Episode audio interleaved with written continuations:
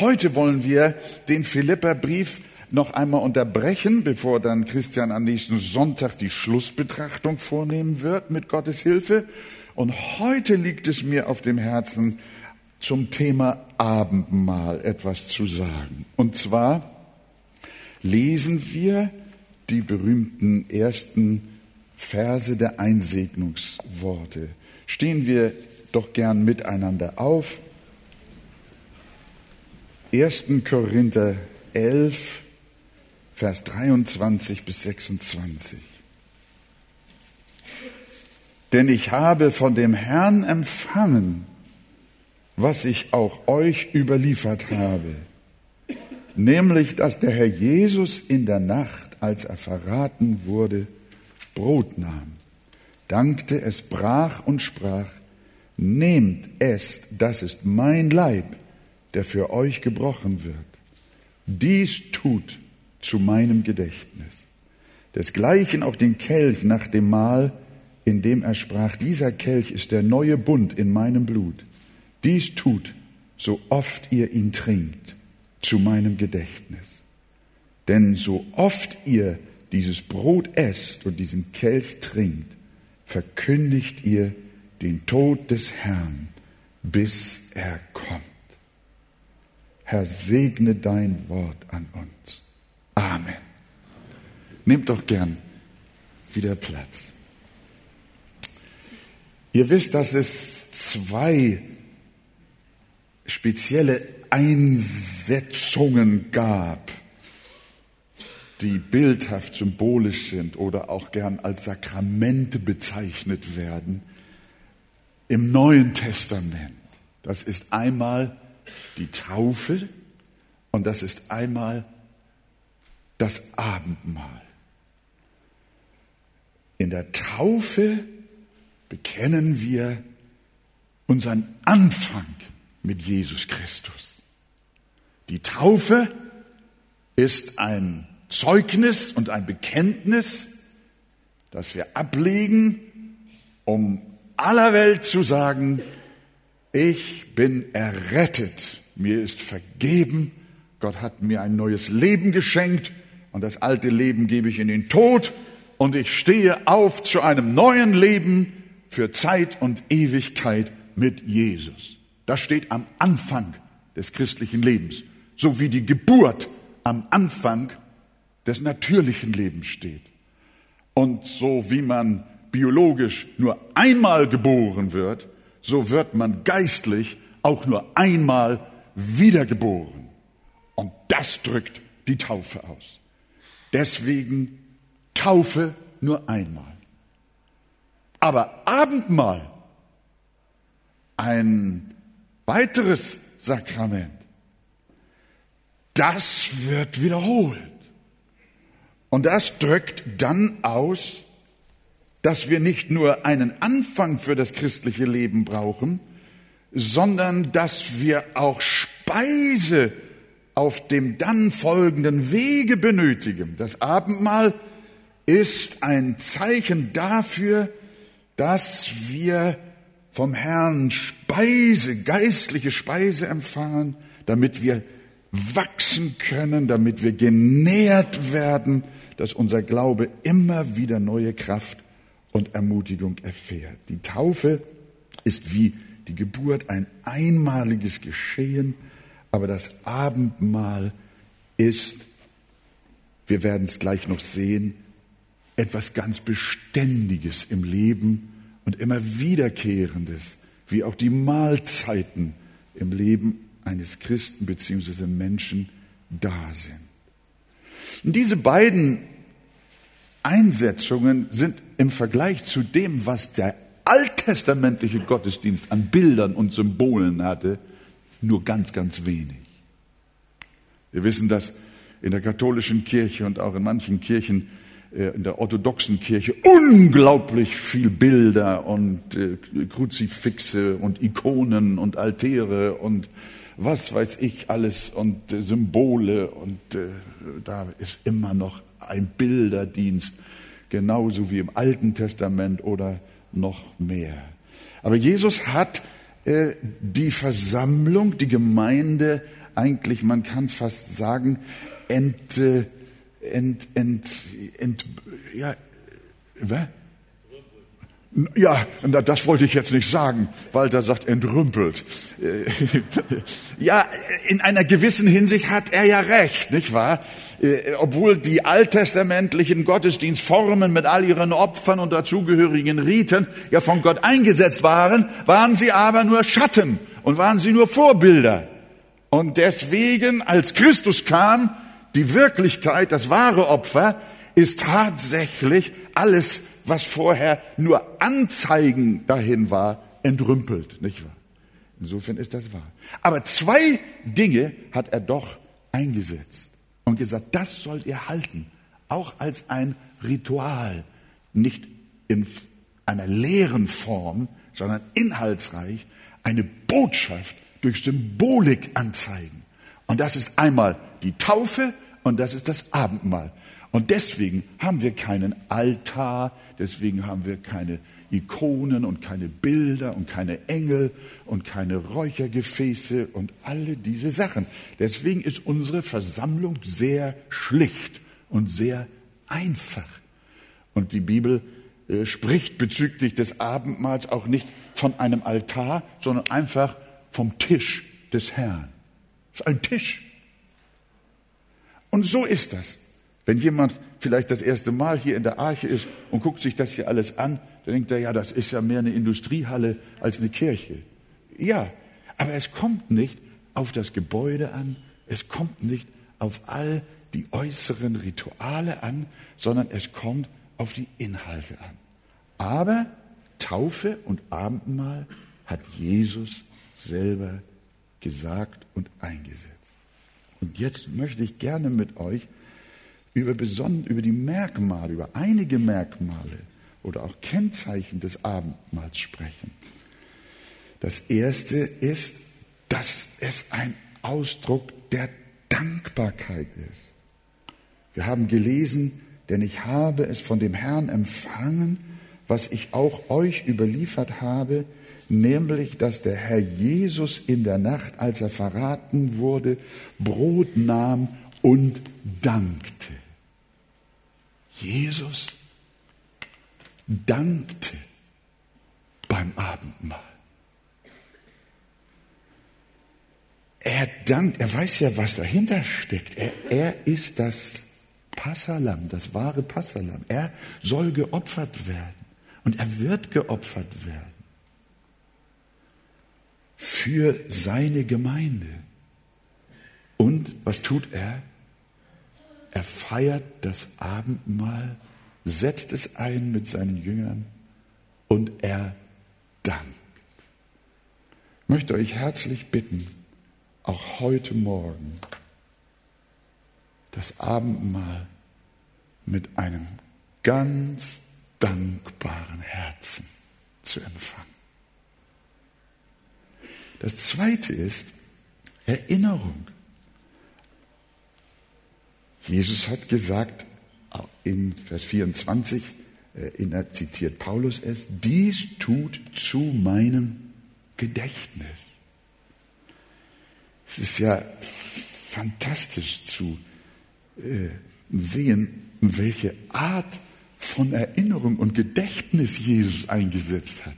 Er hat nicht gesagt, äh, äh, errichtet mir einen Grabstein zu meinem Gedächtnis. Er hat auch nicht gesagt, er richtet mir ein Denkmal, setzt mich auf einen Sockel. Das haben politische äh, Parteien gemacht. Wir erinnern uns damals, als wir die ersten Jahre in die Sowjetunion kamen, dann haben wir überall den Lenin gesehen, eine übergroße Figur, Supermann und dann mit erhobener Hand und mit erhobener Faust, Revolution, Arbeiterkraft und so. Die Leute waren froh, dass das nachher alles abgebaut wurde. Die konnten das schon nicht mehr sehen. Jesus hat nicht gesagt, setzt mir, setzt mir ein Denkmal. Warum? Weil das alles auch vergehen würde. Seid ihr schon mal an Friedhofen vorbeigekommen oder drauf gewesen, die nicht mehr so frische Beerdigungen haben, sondern die alt sind, so alte Friedhöfe? verwitterte Grabsteine, kaum noch lesbar, teilweise umgekippt. Noch ein paar Jahre, noch ein paar Jahrzehnte, noch ein paar Jahrhunderte, ist alles weg.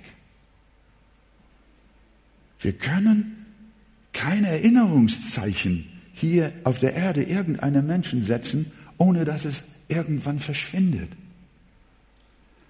Und deswegen sehen wir mal die Weisheit. Wie hat Jesus gewünscht, dass wir uns an ihn erinnern?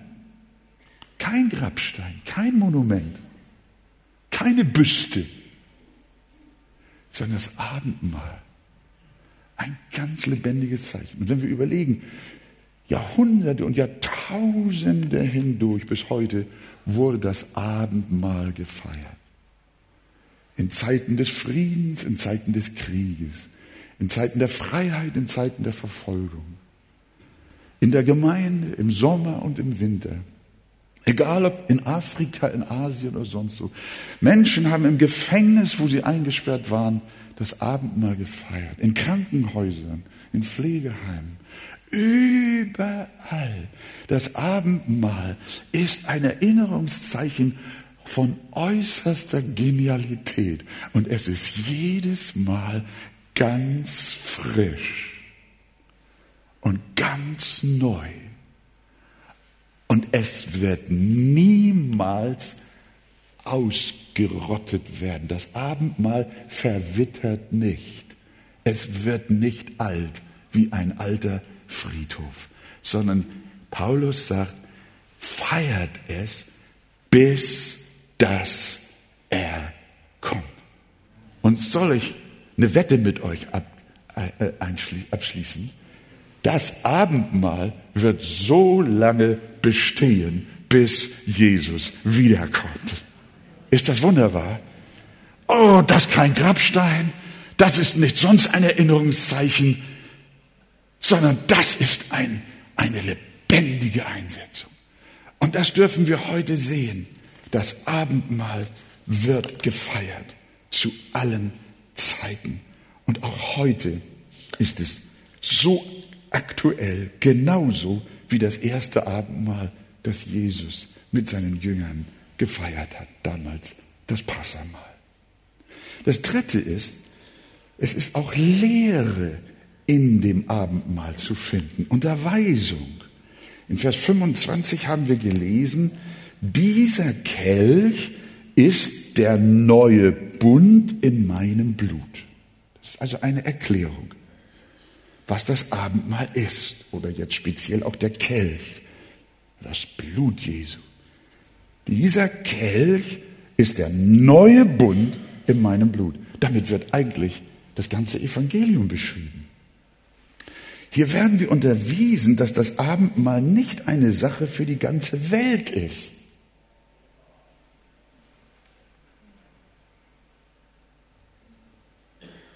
Sondern wir werden unterwiesen, dass es im Rahmen eines Bundes gehalten wird.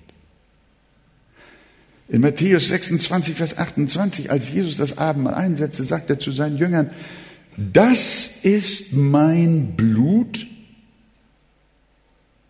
des Bundes. Das dürfen wir nicht vergessen. Er sagt nicht, dass einfach nur das ist mein Blut, das vergossen wird, sondern er sagt, das ist mein Blut des Bundes. Einige Übersetzungen sagen, das ist das Blut des Neuen Testamentes.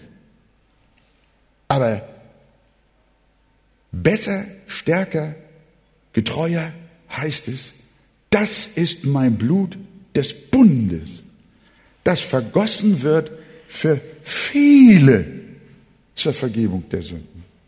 Auch der Hebräerbrief nennt das Blut Jesu das Blut des Bundes.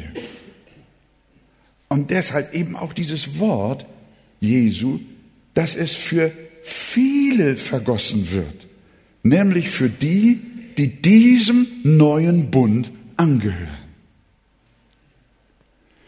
Die Bibel lehrt nicht ein universales Heil, sondern sie lehrt, dass alle Menschen, das ist wahr, universal, sind alle Menschen verloren. Universal stehen alle Menschen aufgrund ihrer Sünde unter dem gerechten Gericht Gottes und haben keine Hoffnung. Das ist universal. Aber die Bibel lehrt, dass Gott aus freier Gnade viele von diesen Menschen erwählt und zu Kindern des neuen Bundes bestimmt hat. Und für diese vielen hat Jesus sein Blut, also das Blut des Bundes vergossen. Die Kinder Gottes sind Bundeskinder. Die Gemeinde Jesu ist konstituiert im Rahmen eines neuen Bundes, eines Bundes der Gnade. Als äh, der Sündenfall kam, schloss Gott und stiftete Gott mit den gefallenen Menschen einen Bund der Werke, an dem sie scheiterten, weil er forderte Gerechtigkeit und sagt, wenn ihr zurück wollt, müsst ihr mein Gesetz und meine Gebote halten. Aber das wirkt sich wie ein Fluch aus, weil die Gefallenheit des Menschen gleichzeitig die Unfähigkeit bedeutete, die heiligen Gebote Gottes zu halten. Und, der, und die Menschheit lebt bis heute noch insgesamt unter dem Bund der Werke und ist deshalb verurteilt. Aber dann hat Gott in seiner Gnade auch einen Bund der Gnade eingerichtet. Und wir haben von, war das John Piper oder Dr. Carson? Ich kann mich nicht mehr erinnern. Äh, ich glaube, ich glaube das, war, das war Dr. Carson, der uns dann erklärt hat im Galaterbrief, wie Paulus sagt, dass der Bund der Gnade noch viel früher war und erst 400 Jahre später der Bund des Gesetzes kam am Berge Sinai. Also da ist ein Bund der Gnade. Das Abendmahl ist darum nur für Bundeskinder, die um ihre Gotteskindschaft wissen. Das Abendmahl ist eine Mahlzeit für die Familie Gottes. Und dabei geht es nicht um die Frage der Mitgliedschaft einer organisierten Kirche. Nein, das ist nur eine irdische Krücke, sondern es geht um die Zugehörigkeit zu diesem Bund. Deswegen sagt der Apostel, dass wir uns prüfen sollen, ob wir das Abendmahl würdig nehmen. Die Würdigkeit entsteht dadurch, dass wir aus dem Glauben wissen, dass Christus an unserer Stelle für unsere Sünden gestorben ist. Wenn du in dieser Glaubensgewissheit lebst und sagst, Jesus ist mein Erlöser, ich bin errettet durch seinen stellvertretenden Tod für meine Schuld und Schande. Und er ist meine Gerechtigkeit und meine Hoffnung. Ich bin sein Kind und darum sage ich, aber mein Vater, dann lade ich dich ein, heute Morgen, nimm mit Freuden am Abendmahl teil. Aber gehörst du nicht zu dem Bund der Familie Gottes,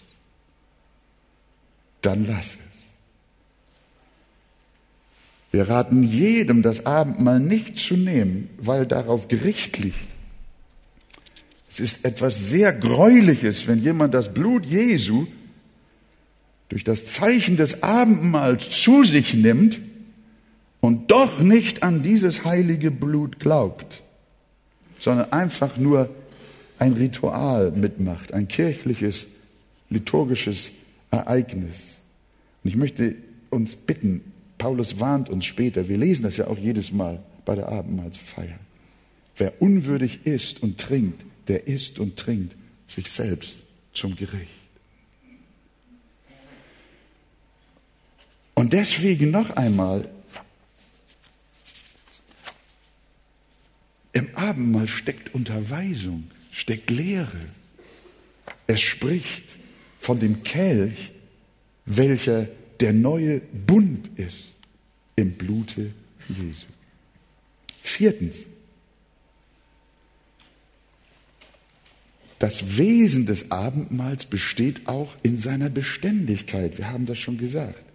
Wir werden aufgefordert, am Abendmahl dauerhaft festzuhalten. Es gibt manchmal Gotteskinder, die nehmen es mit dem Abendmahl sehr lässig. Und ich bin ganz gewiss, dass auch heute Morgen manch einer nicht hier ist. Er hat ganz vergessen, dass heute Abendmahl ist.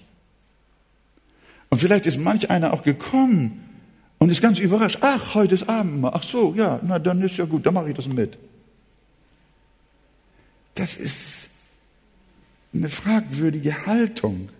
Jesus sagt, mich hat herzlich verlangt, dies Passalam mit euch zu essen. Und wie verhalten wir uns manchmal?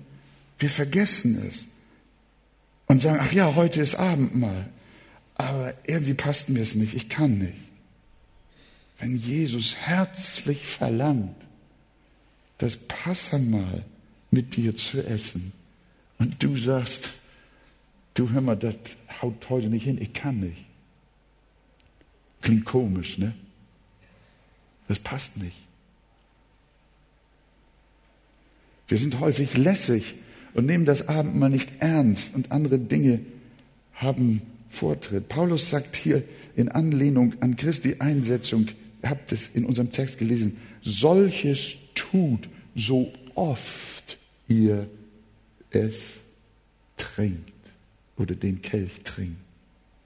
So oft. Man mag darüber diskutieren, ob dieses oft wöchentlich sein soll, vierwöchentlich oder täglich.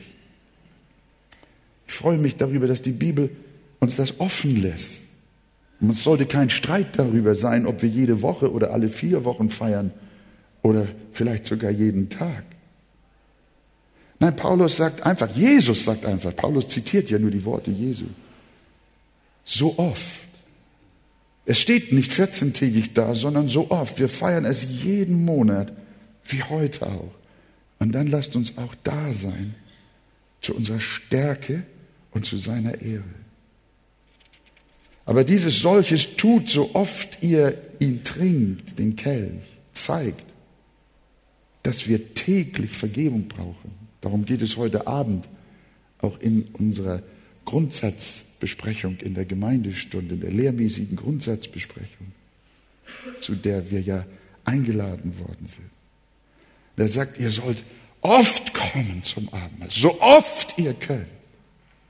Und so oft ihr diese Feier habt, esst und trinkt und seid euch bewusst, was sich dahinter verbirgt. Denn wir brauchen täglich Vergebung, weil wir uns noch täglich verfehlen.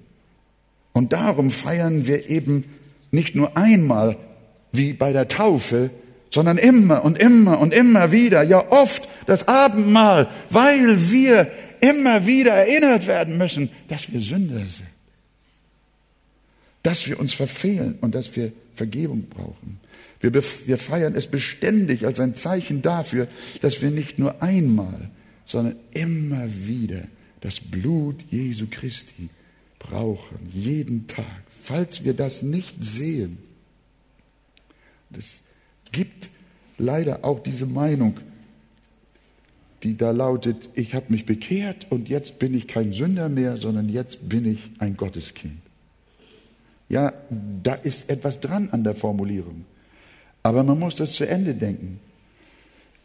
Wenn wir dieses Thema auch in unseren Fernsehsendungen behandeln, früher sogar auch in unseren Rundfunksendungen, dann kommen immer wieder Briefe und sagen, nein, wir haben doch die Sünde überwunden und die Ketten der Sünde sind doch gebrochen und wir leben doch im Leben des Sieges und wir sind keine Sünder mehr. Und dann, ja, dann muss ich Ihnen eigentlich schreiben, du mal, dann brauchst du auch eigentlich kein Abendmahl mehr feiern.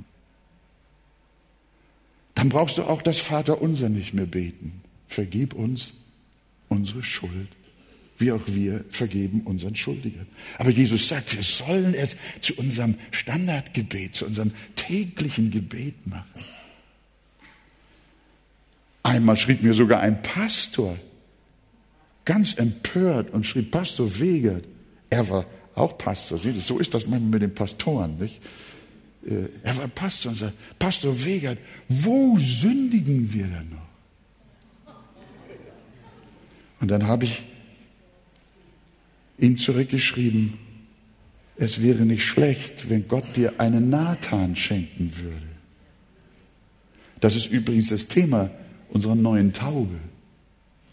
Hast du einen Nathan? Gibt es einen Menschen, dem du so viel Vertrauen entgegenbringst, dass du ihm genehmigst und gestattest, auch offen und ehrlich in dein Leben hineinzusprechen? Nicht mit dem Ziel, dich fertig zu machen, sondern mit dem Ziel, dir zu helfen, wie Nathan dem David geholfen hat. Und dabei geht es nicht um die äh, sogenannten Kapitalsünden oder Verbrechenssünden wie Mord oder Ehebruch oder äh, dergleichen, sondern die Bibel sagt, überaus trügerisch ist das Herz und bösartig. Wer kann es ergründen? Und deshalb betet der wiedergeborene David. Erforsche mich Gott und erkenne mein Herz prüfe mich und erkenne, wie ich es meine, ob ich auf bösem Wege bin. Mit anderen Worten, zeige mir mein Herz, das mich immer und immer wieder betrügen will. Wenn wir zum Abendmahl kommen, dann äh, wird uns durch dieses Abendmahl gelehrt, dass wir in Demut und in einem bußfertigen Geist kommen und vorher unsere Dinge mit Gott in Ordnung bringen und auch mit Menschen in Ordnung bringen und das Blut Jesu Christi immer und immer wieder neu wirksam werden lassen über unseren aktuellen Lebensstand. Und so soll es auch heute sein. Darum sei dankbar für einen Nathan, für deine Frau, für einen Freund, der dir nicht schmeichelt, sondern ehrlich mit dir ist, weil er dir helfen will. Weil wir wissen, dass wir Heilige, aber zugleich noch Sünder sind. Darum sagt der Apostel Paulus, so oft, so oft, so oft es trinkt, immer und immer wieder, kommt zum Abendmahl, bekennt eure Sünden. Jesus sagt, wenn du eine Opfergabe hast, bevor du sie bringst, bring dein Leben in Ordnung. Das, ein weiterer Punkt ist, Desgleichen sehen wir, dass das Abendmahl auch eine Verkündigung beinhaltet. Den Tod Jesu Christi verkündigen wir. Ich bin darüber gestolpert, dass der Apostel uns sagt, denn so oft ihr dieses Brot esst und diesen Kelch trinkt, verkündigt ihr den Tod des Herrn, bis er kommt. Nichts ist am Evangelium so widersprochen und so verhasst wie der Tod Jesu Christi. Mit der Krippe kann man sich arrangieren. Der Tod, dieses, der Kreuzestod ist für äh, pazifistisch, äh, ideologisch pazifistisch äh, orientierte Menschen ein Gewaltinstrument. Und deswegen sagen sie, das Christentum ist eine Blutreligion, eine Gewaltreligion. Und wir, wir wollen mit Gewalt nichts zu tun haben. Jetzt geht man sogar so weit und sagt, ja, es gibt ein Gesetz, wir dürfen ja unsere Kinder nicht züchtigen, körperlich züchtigen, äh, wiewohl die Bibel uns ja doch auch im Rahmen eines geistlichen, verantwortungsbewussten, liebevollen Erziehungsauftrages auch sagt, dass wir das doch tun sollen. Und wir können möglicherweise an diesem Punkt äh, schwer in Konflikt mit dem Gesetz geraten. Wir als Arche, wir predigen nicht, hau deine Kinder windelweich, blau und grün, dann werden sie gut.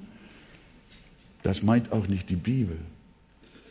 Aber wisst ihr, jetzt geht man so weit und sagt, Gott ist, verhält sich gegen unser Grundgesetz. Er hat seinen eigenen Sohn misshandelt. Und deswegen lehnen wir das ab. Merkt ihr, was für ein Hass dahinter steckt? Aber der Herr Jesus sagt und auch Paulus sagt, er sagt nicht, dass wir die Geburt des Herrn verkündigen sollen. Heute gibt es die Tendenz, dass man das Kreuz nicht mehr als Symbol mag. Es steht für viele, wie ich schon sagte, als Symbol der Gewalt und man möchte dieses christliche Zeichen nicht mehr sehen. Man nimmt es auch von den Wänden öffentlicher Gebäuden und Schulen. Der Halbmond wäre erträglicher, aber bitte nicht das Kreuz.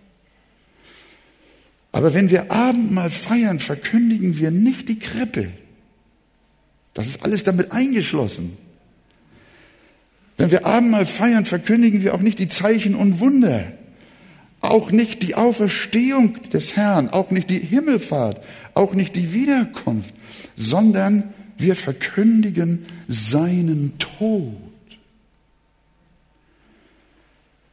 Das ist der Dreh- und Angelpunkt, das ist der Kernpunkt des Heils und der Erlösung, dass Jesus für unsere Sünde starb, dass er auferstand, ist das Siegel aber die Erlösung geschah durch nichts anderes als durch sein Blut, das er am Kreuz von Golgatha vergossen hat.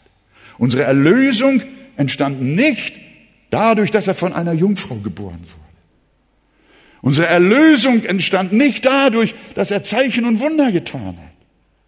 Unsere Erlösung geschieht auch nicht dadurch, dass er gen Himmel gefahren ist sondern unsere Erlösung geschieht dadurch, dass er sein Blut am Kreuz von Golgatha vergossen hat. Und deswegen sagt der Text, wir verkündigen im Abendmahl seinen Tod.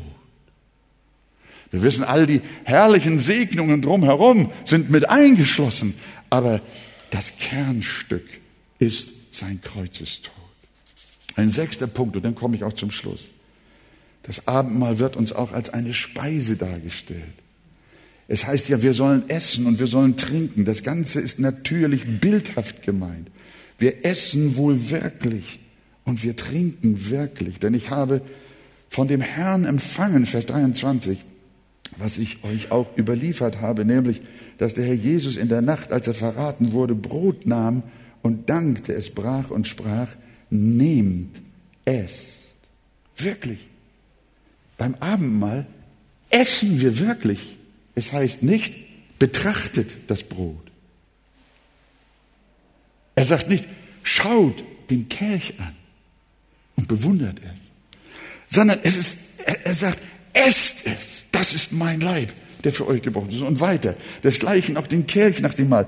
Dieser Kelch ist der neue Bund in meinem Blut. Dies tut, so oft ihr trinkt. Wir, wir trinken wir essen und wir trinken zu seinem Gedächtnis. Und in Johannes 6, Vers 56 hat Jesus diese ärgerlichen Worte gesagt oder anstößigen Worte gesagt. Wer mein Fleisch isst und mein Blut trinkt, der bleibt in mir und ich in ihm.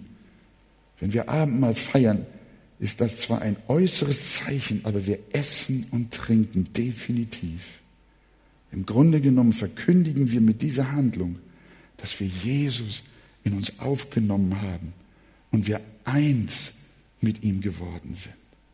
Johannes 17 betet der Heiland, wie du, Vater, in mir bist und ich in dir, so sollen auch sie in uns eins sein. Das heißt, liebe Schwester, lieber Bruder, wir sind verschmolzen in Jesus. Assimiliert. Was wir aufnehmen, das nehmen wir in uns auf. Es wird Bestandteil von uns. Und es entwickelt Kraft.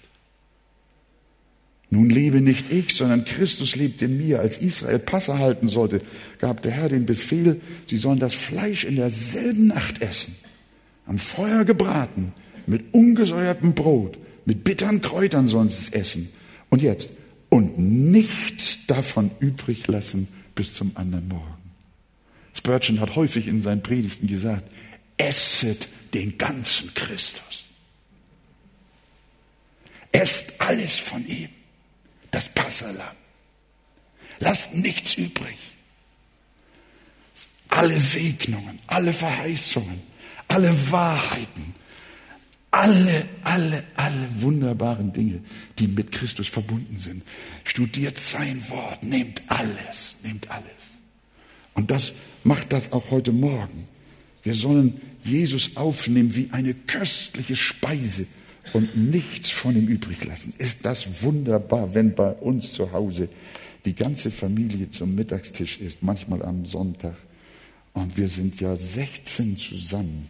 Und ich sage schon immer, Gertrud, mach genug, kauf genug, kauf genug, kauf genug. Die sollen essen, die Kinder sollen essen. Und dann, und dann ist dann manchmal der Tisch und die Teller und alles, was aufgetragen wurde, ratzfatz weg. Gertrud freut sich und ich denke, jetzt haben wir morgen nichts mehr, nicht wahr? Ich möchte euch auch so sagen, esst auf, esst es auf. Esst Jesus auf, nimmt ihn in euch auf. Esst und trinkt alles, was von ihm offenbart ist. Sein ganzes Wort soll unser Munde süß sein. Herrliche Gemeinschaft. Und das Letzte ist die Hoffnung, die sich mit dem Abendmahl verbindet. Jesus hat gesagt, ich sage euch aber, ich werde von jetzt an von diesem Gewächs des Weinstocks nicht mehr trinken. Das war bei seiner Einsetzungsfeier. Jesus hat auf dieser Erde nur einmal mit seinen Jüngern buchstäblich in seinem Leibe das Abendmahl gefeiert. Und er sagt, ich werde von diesem Gewächs des Weinstocks nicht mehr trinken bis zu jenem Tag, da ich es neu mit euch trinken werde im Reich meines Vaters. Das deutet meines Erachtens auf ein Abendmahl, auf ein Hochzeitsmahl im Himmel hin. Und das Abendmahl in der Herrlichkeit wird alle Feiern übertreffen, die jemals irgendwo auf dieser Erde gefallen. Wir haben heute die Herrlichkeit Gottes ist hier, während wir das Abendmahl feiern. Jesus ist gegenwärtig.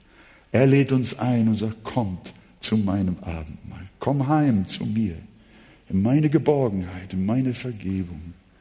Komm zu meinem Evangelium und zu meinem Heil.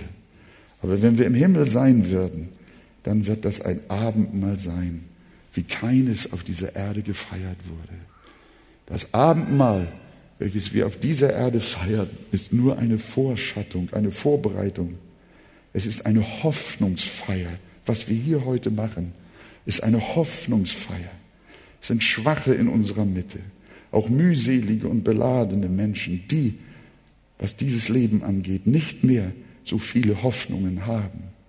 Aber wir wissen genau, es kommt ein Abendmahl, das feiert Jesus mit uns in seiner herrlichen Welt, wenn wir ihn sehen von Angesicht zu Angesicht. Halleluja. Hier, was wir machen, ist, denk dran, es ist ein herrliches Abendmahl. Aber es kommt ein ganz schönes noch. Ein Hochzeitsmahl des Lammes. Deswegen sagt er in Offenbarung 3, Vers 20, siehe, ich stehe vor der Tür. Und das gilt denen, die noch nicht dabei sind. Ich stehe vor der Tür und klopfe an. Wenn jemand meine Stimme hören wird und die Tür auftun, zu dem werde ich hineingehen und das Abendmahl mit ihm halten. Und er, er mit mir. Und deshalb noch einmal zum Schluss dieser Appell, ihr lieben Freunde die ihr noch nicht mit Christus eins geworden seid. Er steht vor deiner Tür und er sagt, ich klopfe an. Und wenn jemand meine Stimme hören wird, und du hörst die Stimme des Herrn heute durch sein lebendiges Wort, das getragen wird durch seinen Heiligen Geist, darum tu deine Tür auf. Und der Herr sagt zu dir, ich werde zu dir gehen und ich werde mit dir das Abendmahl halten, mit dir ganz persönlich und du mit mir. Was für ein herrlicher Moment ist das, wenn du heute Morgen dich ganz und gar zu Jesus Christus bekehrst. Das Erste, was du in deinem neuen Glaubensleben mit der Gemeinde der Begnadeten tun kannst, ist, das Abendmahl zu feiern.